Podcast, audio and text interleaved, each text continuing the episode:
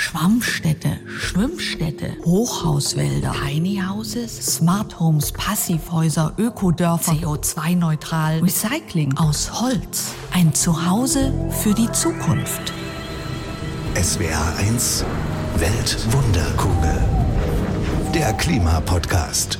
Es gibt tausend Ideen, spannende Projekte und Dinge, die man wissen muss beim klimafreundlich Bauen und Wohnen. Wir schauen es uns heute an mit vier Leuten an fünf Stationen und beginnen ganz groß. Mit der perfekten Stadt der Zukunft. Davon träumt der amerikanische Milliardär Mark Lowry.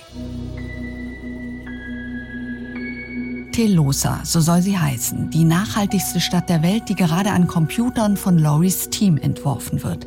Ein fortschrittliches, 100% ökologisches, smartes Paradies. Die Suche nach einem Bauplatz läuft, irgendwo in der Wüste soll gebaut werden, in Nevada, Texas oder Arizona. Schon 2030 sollen die ersten 50.000 Menschen in ihre Wohnungen ziehen. 2050 sollen 5 Millionen hier leben. In lichtdurchfluteten, mehrstöckigen Blocks aus nachhaltigen Baumaterialien. Dazwischen überall Bäume und Kakteen, einladende Plätze und ein paar Hochhäuser, in denen Getreide und Gemüse gezogen wird. Zur Arbeit, zur Schule, nach Hause, alle Wege gehen zu Fuß. In Nachbarviertel bringen ein autonom fahrende Elektroautos. Alle Energie wird in der Wüstenstadt aus Solarkraft gewonnen. Telosa soll außerdem so sauber wie Tokio, so vielfältig wie New York und so sozial wie Stockholm sein. Für 400 Billionen Dollar verspricht Mark Lowry eine super offene, super faire und super inklusive Stadt. We are going to be the most open, the most fair and the most inclusive city in the world. Eine ganze Stadt aus dem Nichts schaffen, alles ideal aufeinander abstimmen. Bringt's das wirklich? Genau das habe ich Dirk Hebel gefragt, Architekt, Professor für nachhaltiges Bauen am KIT in Karlsruhe. Und er hat in Singapur am Future Cities Laboratory gearbeitet. Naja, diese idealtypischen Städteplanungen gab es schon immer. Die gab es seit der Renaissance. Im Endeffekt kennen wir diese Idee. Leider hat keine wirklich erfolgreich äh, die nächsten Phasen abgeschlossen, weil natürlich auch eine Stadt, ein soziales Miteinander, ein soziales Gefüge, für das im Endeffekt die Stadt ja Heimat sein soll, immer wieder ein unglaublich dynamisches System ist. Das heißt, jetzt schon zu planen, was in 50, 60, 70 Jahren der Fall sein wird, ist eine fast unmögliche Aufgabe. Kennen Sie eigentlich hm, vielleicht jetzt keine Millionenstadt, die so aus dem Boden gestampft wurde, aber kennen Sie irgendwelche beeindruckenden Großprojekte, die realisiert wurden? Es gibt immer wieder solche Überlegungen, natürlich ähm, in den Vereinigten Arabischen Emiraten, dass man versucht hat, eine solche idealtypische Vorstellung von Stadtplanung voranzutreiben, dass dort Fragmente in der Wüste gebaut wurden, die sich im Endeffekt zu dem Zeitpunkt der Planung auf dem absoluten Top-Level der, der Forschung und der Wissenschaft befunden haben, aber schon zehn Jahre später, wenn es dann losging, im Endeffekt schon zurückgefallen waren. Das heißt, dann ist es meistens so, wie wir am Anfang gesagt haben, dass man dann relativ schnell ins Rücktreffen gerät. Okay, mit der idealen Stadt wird das auf jeden Fall vorsichtig gesagt schwierig. Aber ich habe was gefunden, was tatsächlich gerade gebaut wird ein nahezu ideales Stadtviertel, zumindest in Sachen Energie, die neue Weststadt in Esslingen in Baden-Württemberg. Auf dem Gelände des alten Güterbahnhofs entsteht ein fast komplett klimaneutrales Stadtquartier, ein bundesweit einmaliges Forschungsprojekt. Dazu gehören 500 Wohnungen, Büro- und Gewerbeflächen und ein Neubau für die Hochschule. Fast jeder Zentimeter auf den Dächern der Gebäude ist genutzt für Photovoltaikanlagen. Der Solarstrom wird direkt im Quartier genutzt, doch der Clou dabei ist, Überschüssige Energie wird unter der Erde in grünen Wasserstoff gewandelt. Und die Abwärme, die bei dieser Wandlung entsteht, die heizt wieder das Wasser und die Fußböden in den Wohnungen auf. Dabei entstehen, anders als bei Öl- und Gasheizungen, also null klimaschädliche Treibhausgase. Später wird der gespeicherte Wasserstoff auch eine Wasserstofftankstelle im Viertel versorgen und eine Fabrik in der Nachbarschaft. Aber wie lebt sich's in der Weststadt? Marien Michel ist in eine der ersten Wohnungen gezogen und hat gesagt, komm vorbei. Ja, ich bin jetzt hier angekommen, mitten in einer Gruppe von Wohnblocks. Jetzt habe ich hier eine hochmoderne Klingelanlage mit Display. Da muss ich jetzt erstmal finden, wo überhaupt Michelle steht. Moment. Oh, jetzt kommt es alphabetisch. Die ganzen Namen. K, L, M, Michelle. So, da drücke ich jetzt mal drauf. Hi. Hallo Marien. Komm gern, ersten Stock und dann rechts. Okay, ich versuch's. Normales Treppenhaus. Jetzt ist hier nochmal eine Tür, eine Vortüre. Sieht ein bisschen aus wie in einem Hotel. Da wird schon gelacht. Hallo! Komm ich rein. Muss man die Schuhe ausziehen? Ähm, wenn du möchtest, kannst du da hinstellen. Ja. Jetzt hast du hier 48 Quadratmeter. Mhm. Kannst du mir nur mal eine ganz kleine, grobe Wohnungsführung machen, damit wir uns das besser vorstellen können, wie man in einem klimafreundlichen Viertel wohnt? Genau, also das hier ist mein Wohn-, Ess- und Küchenbereich und Büro gleichzeitig. Also da steht jetzt die Couch direkt neben dem Schreibtisch. Genau. Der Esstisch ist praktisch drei Schritte entfernt. Genau. Und wenn man um die Ecke geht, dann sehen wir die Küche Genau. und den Freund. Du bist? Ich bin der Max, hi. Hi Max, okay. Das sind jetzt die ganzen 48 Quadratmeter? Nee, du hast sicher noch ein... Kleines Schlafzimmer. Da steht allerdings gerade mein Wäscheständer drin, weil man ja hat ja nicht genug Platz für alles. Genau, hier haben wir ein multifunktionales Schlafzimmer, Bett, Wäscheständer, dann ist es voll. Und dann gibt es noch Bad und WC. Genau, das da drüben. Und wir haben in der ganzen Wohnung Fußbodenheizung. Richtig. Die ist jetzt gerade noch nicht an. Ist sind deine Füße kalt? Sollen wir sie ein bisschen anmachen? Nein, es passt. Ich bin ja noch nicht so lange hier. Ich sehe jetzt hier an der Wand so ein ganz normales Thermostat.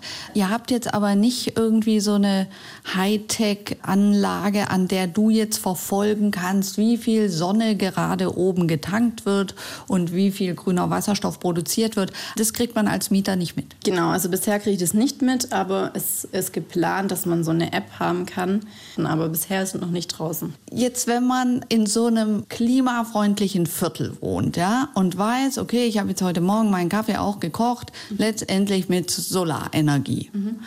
Bekommt man zur Sonne irgendwie ein anderes Verhältnis als vorher, wo du anders gewohnt hast? Ja, vielleicht schon. Man kann sich das halt schon gut vorstellen, wenn man, wenn man auch gesehen hat, wie oben die Solarzellen auf dem Dach liegen. Die Sonne, die hat hier auf jeden Fall Power und knallt hier drauf. Also die sollte man auf jeden Fall nutzen, die Energie. Wenn du jetzt deinen Freunden erzählst, ich wohne in einem fast klimaneutralen Viertel, äh, beeindruckt die das oder ist das gar nicht so Thema? Ja, es ähm, ist schon was Besonderes und ähm, interessant. Aber ich glaube, so in unserer Generation ist man da so ein bisschen vorsichtiger geworden, wie viel man sich auch mal irgendwann leisten kann. Und es verschiebt sich auch irgendwie alles so nach hinten immer. Man hat jetzt ähm, ja vielleicht nicht immer die Mittel, so zu bauen oder so zu leben, wie man das idealerweise gut fände jetzt heutzutage ist ja auch möglich, dass wir ganz wegkommen von diesem Konzept eine Familie, ein Haus. Genau. Und dann wäre es natürlich wiederum toll, wenn man eben Investoren hat oder Vermietungsgesellschaften, die eben sagen, das ist die neue Art und Weise, wie man jetzt baut. Das wäre natürlich wünschenswert, aber so als einzelner äh, Mieter hat man da wenig äh, in der Hand, sage ich jetzt mal. Ja. ja, stimmt. Da könntest du maximal dann auf jeden Balkon dir dein eigenes kleines äh, Solarmodul genau. hinhängen. ja, und dann damit mein Wasser Wasserkocher betreiben und das raus dann oder so. Klar ist, mit Energiekonzepten wie in Esslingen hätten wir deutlich weniger CO2-Emissionen. 40 Prozent aller CO2-Emissionen weltweit fallen nämlich auf Gebäude zurück. Das liegt aber nicht nur an klimaschädlichen Heizungen und schlechter Dämmung, sondern das hat ganz viel zu tun auch mit Baumaterialien. Klimakiller Nummer eins unter den Baumaterialien? Beton beziehungsweise sein Bindemittel Zement. Produziert man 1000 Kilo Zement, fallen 600 Kilo schädliches CO2 an. Und für Beton verbrauchen wir gleichzeitig Unmengen von Sand, nicht Wüstensand, sondern Sand aus dem Meer. Nach Wasser ist Meeressand die zweitwichtigste Ressource der Welt. Und sie ist kostbar, weil endlich, je mehr Sand wir an den Stränden abgraben, desto kleiner wird das Land. Und nun ich habe das Dirk Hebel gefragt. Er forscht an Alternativen zu Beton und Stahl. Das Ziel, Gebäude aus Rohstoffen, die wir wiederverwenden können. Und das geht mit Pilzen, Bambus und Biomaterialien. Wenn wir jetzt äh, umgangssprachlich sagen, Pilze, meinen wir eigentlich das Wurzelwerk der Pilze. Das heißt das sogenannte Myzel. Dieses Myzel ist eigentlich der größte Teil dieses Organismus und er wächst normalerweise im Verborgenen, das heißt im Boden. Der Pilz ist ständig auf der Suche nach Zucker, das heißt, er betreibt keine Photosynthese wie Bäume zum Beispiel und daher bildet er unglaublich viele Fäden, wie so, wie so Nähfäden aus. Er sendet dann mit einem von diesen Fäden Enzyme aus, kann Zellulose spalten, das heißt abgestorbene Äste, Bäume im Wald, Laub. Und bei diesem Wachstum dieser Fäden, das ist sehr, sehr schnell und sehr, sehr dicht, entsteht ein gutes Material, ein Gerüst, eine Struktur, die man nutzen kann, um Kräfte abzuleiten. Das heißt, wenn es einmal durchwachsen ist, das, was wir gerne hätten, entziehen wir dem Organismus das Wasser und was übrig bleibt, ist eine Struktur ähnlich einem Knochen. Und im Endeffekt würde man zuerst dieses Pilzmyzel züchten in Laboratorien, würde daraus Bauelemente herstellen und die Bauelemente dann auf der Baustelle einsetzen, um weitere Häuser oder andere Strukturen bauen zu können. Brauche ich jetzt Bambusgräser oder Bambusstangen noch als zusätzliches Gerüst in diesen Pilzstrukturen, in diesem Pilzmaterial? Oder ist es eine Alternative dazu? Wir setzen Gräser ein, weil Gräser extrem gut Zugkräfte aufnehmen können. Wenn wir uns mal kurz an, dem, an den Beton erinnern, haben wir auf der einen Seite ja, den Zement, Wasser, Kies, Sand und auf der anderen Seite setzen wir Stahl ein als Armierung.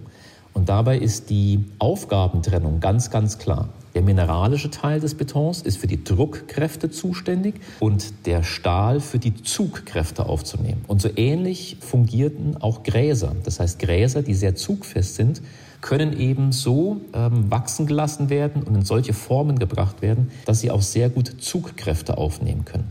Haben Sie mit diesen Biomaterialien denn jetzt auch schon irgendwo gebaut?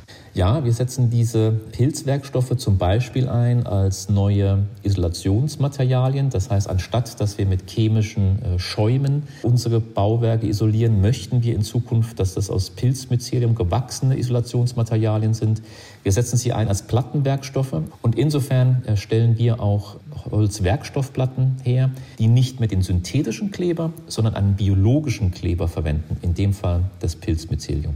Es ist ja im Endeffekt ein Denken, das hinter dieser Idee steht. Das heißt, wie wir Materialien produzieren und wie wir sie dann miteinander in Verbindung bringen, das heißt konstruieren, dass ich das Haus oder das Gebäude, die Struktur zurückbauen kann und alle diese einzelnen Materialien und Bauteile wieder vor mir liegen habe. Also Ihnen geht es um Kreislaufwirtschaft.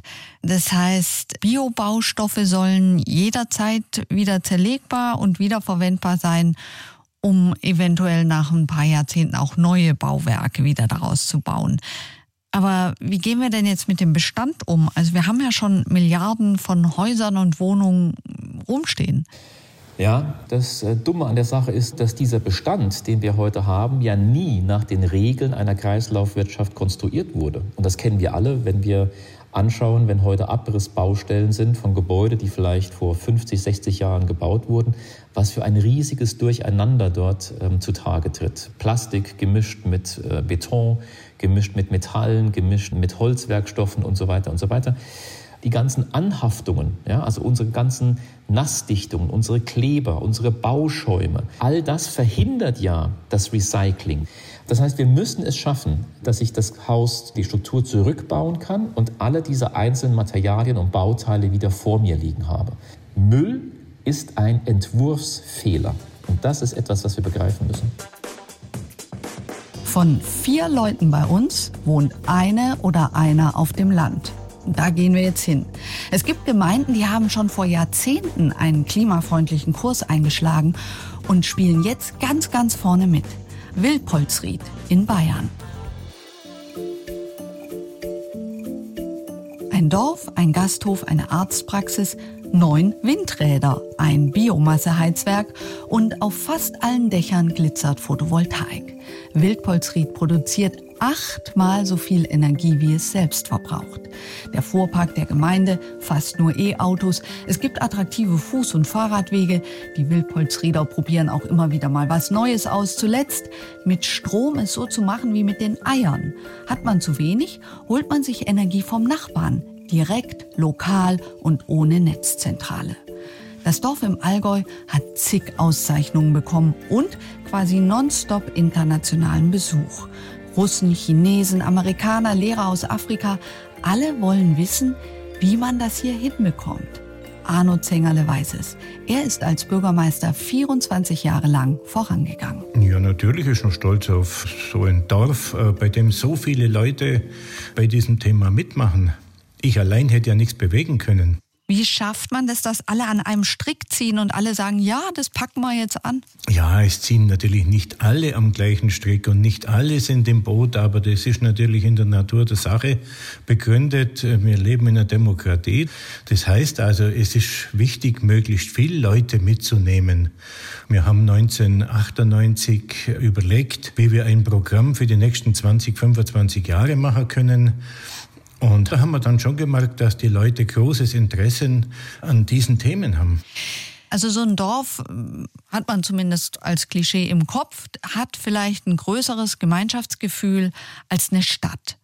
Lassen sich in einem Dorf deswegen solche Projekte besser durchziehen? Auf jeden Fall. In einem Dorf, äh, man kennt sich einfach. Und wir haben äh, ein paar Leute, allen voran, unseren, ja, in Schwaben wird er genannt, der Windpapst, unser Wendelin Einsiedler, der da enormes auf die Beine gestellt hat. Und die Leute haben eben Vertrauen in ihn gehabt, haben es heute noch und geben ihm auch sehr viel Geld an die Hand, um zum Beispiel die Windkraft zu nutzen. Gleichzeitig muss man sich ja auch einlassen auf Veränderungen. Also ein Dorf verändert sich ja. Wenn man, wenn man in Wilpolsried steht, dann sieht man Windräder, Photovoltaikanlagen auf den Dächern. Dann haben sie versucht, ganz viele Gebäude wie Schule oder Kindergarten möglichst aus Holz und weniger aus Beton zu bauen. Als sie noch Kind waren, da sah das Dorf ganz anders aus.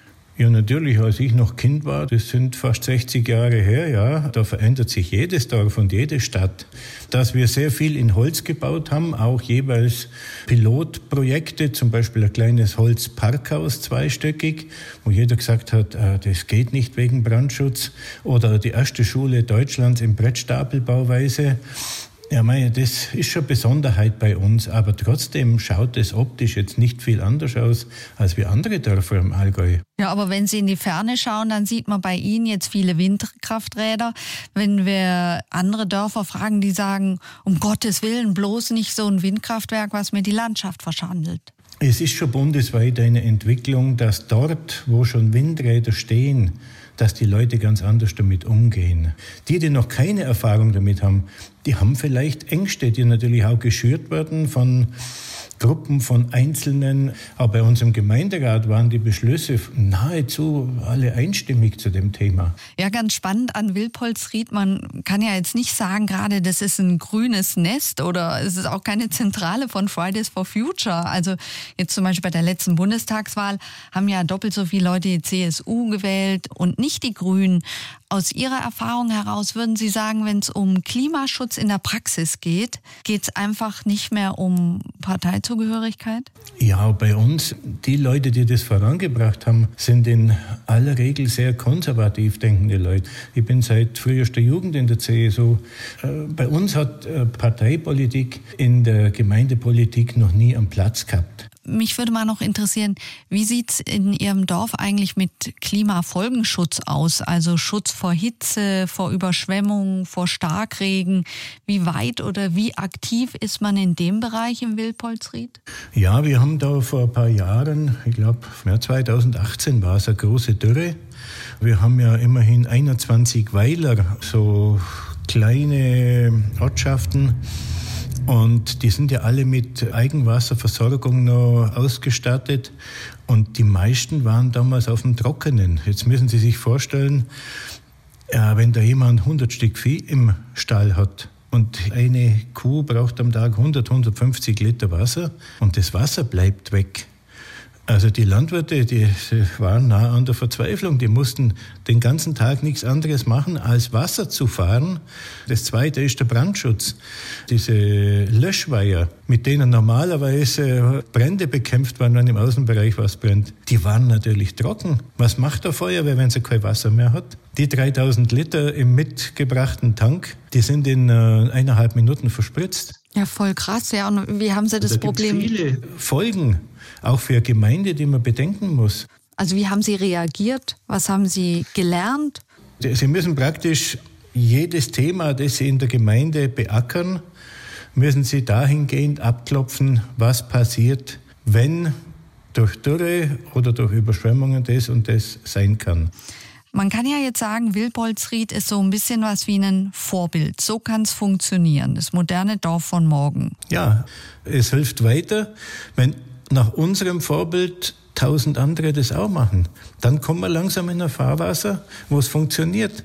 Unser Projekt, das neueste, oder seit, ja, seit ein paar Jahren schon, heißt jedes Haus ein Kraftwerk. Bei meinem Haus, äh, ich habe seit fünf Jahren weder für Strom noch für Heizung noch für Kühlung noch für Warmwasser habe ich irgendeine Art Stromkosten. Ich hab's nicht. Das geht, aber das muss weitergehen. Das reicht doch nicht, wenn wir das machen. Ein Zuhause für die Zukunft muss auch, das wissen wir heute, ein guter Schutz vor Extremwetter sein. Vor Hitze, Arno Zengerle hat es gerade angesprochen, vor Starkregen wie diesen Sommer in Rheinland-Pfalz und Nordrhein-Westfalen. Denn Extremwetter werden häufiger und intensiver. Am besten schützen wir uns in einer blau-grünen Schwammstadt sagt Jens Hasse, Leiter des Zentrums Klimaanpassung und führt uns im Kopf einmal dadurch. Sie sehen gerade, wir laufen auf einem Gehweg, der durch gut verschattende Bäume überragt wird. Wir sehen auch Baumgruppen, unter denen man auch verweilen kann. Es gibt hier und da Ruheplätze. Äh, wenn Sie mal drüben schauen, Sie sehen die Bürgersteige, die Bordsteine sind relativ hoch. Die Einfahrten haben eine Schwelle. Das dient der Rückhalt von Starkregen. Das heißt, auf dieser Straße können 10, 15, 20 Zentimeter Wasser gespeichert werden. Und Sie sehen auch in den Grünflächen, die sind, die sind gestaltet. Die sind, sehen aus wie eine Wanne, wie eine, wie eine kleine Mulde. Das ist, äh, damit dort Regenwasser versickert werden kann. Also das heißt, wenn es dann mal richtig regnet, dann würde es hier drüben auf dem Fußballplatz, der würde extrem viel Wasser aufnehmen. Genau, das haben Sie gut gesehen. Von der Straße, von dem Platz gibt es dort einen Wasserweg, wird das genannt. Dort wird das Wasser schadlos dann abgeleitet auf den Sportplatz. Es gibt dort Warnanlagen, dann wird das Wasser dort eingestaut und fließt ganz normal in die Kanalisation wieder ab, wenn der Stau vorbei ist. Die Nebenstraßen sind überwiegend gepflastert, auch auf Fuge gepflastert, das heißt ein bisschen Platz. Dort wird ja nicht so viel gefahren mehr heutzutage. Viele Menschen haben ihr Auto abgeschafft, fahren mit den Stadtteilbussen, lassen sich auch ganz kurze Wege durch autonom fahrende Kleinbusse hin und her bringen, wie Sie da drüben einsehen. Und äh, das bringt alles mit sich, dass wir sowohl Platz für das Wasser haben, wenn es zu viel ist, aber auch Wasser im Boden haben, wenn es zu wenig ist für die Vegetation, wie Sie hier sehen, die, die Bäume, die Fassadenbegrünung, die Büsche etc. Wenn man die Dachlandschaft sich anschaut, ist die in irgendeiner Form anders als heute? Also heute sehen wir ja vor allen Dingen so, so braun-rottöne Ziegeldächer. Wenn wir jetzt tatsächlich über die Stadt fliegen würden, wären Sie erstaunt, wie anders es aussieht als früher auf allen Dächern zuallererst, überall Photovoltaik, alle helfen mit, Strom zu erzeugen. Aber was Sie auch sehen werden, ist, dass äh, die Stadt von oben grün ist. Auch die Dächer sind grün oder wo sie nicht grün sind, sehen sie in sehr, sehr hellen Farben, manchmal gestrichen im Altbaubereich, aber überwiegend es gibt fast nur noch helle Baustoffe für die Dächer. Und spannend ist, dass man in allen Neubauten vorgeschrieben hat, dass es auch Starkregenrückhalt mit eingebaut wird. Das wird statisch berücksichtigt und so kann man sowohl Regenrückhalt machen als auch eine grüne begehbare Dachfläche haben und darüber sogar noch Photovoltaik-Module über dem Kopf. Das sind solche multifunktionalen Dächer, die, die sich durchgesetzt haben, weil sie eben auch besonders unterstützt werden. Und die hellen Dächer, die Sie angesprochen haben, die haben dann was damit zu tun, dass die einfach besser die Hitze reflektieren. Das ist richtig. Es gibt äh, den sogenannten Albedo-Effekt. Je heller eine Dachfläche oder überhaupt eine Fläche ist, desto äh, mehr äh, Strahlung, Sonnenstrahlung wirft sie zurück. Entsteht diese Aufheizung nicht. Und das heißt, gerade auf dem Dach ist das natürlich ganz wichtig, damit die darunterliegenden Geschosse sich nicht aufheizen. Schauen wir noch mal die Neubauten an, weil da haben wir ja schon einen richtig heftigen Zielkonflikt. Tatsächlich versiegeln wir pro Tag in Deutschland in Fläche umgerechnet 80 Fußballfelder. Also da bauen wir neue Straßen, da bauen wir neue Häuser hin, weil wir sagen, wir brauchen die Straßen, wir brauchen die Häuser.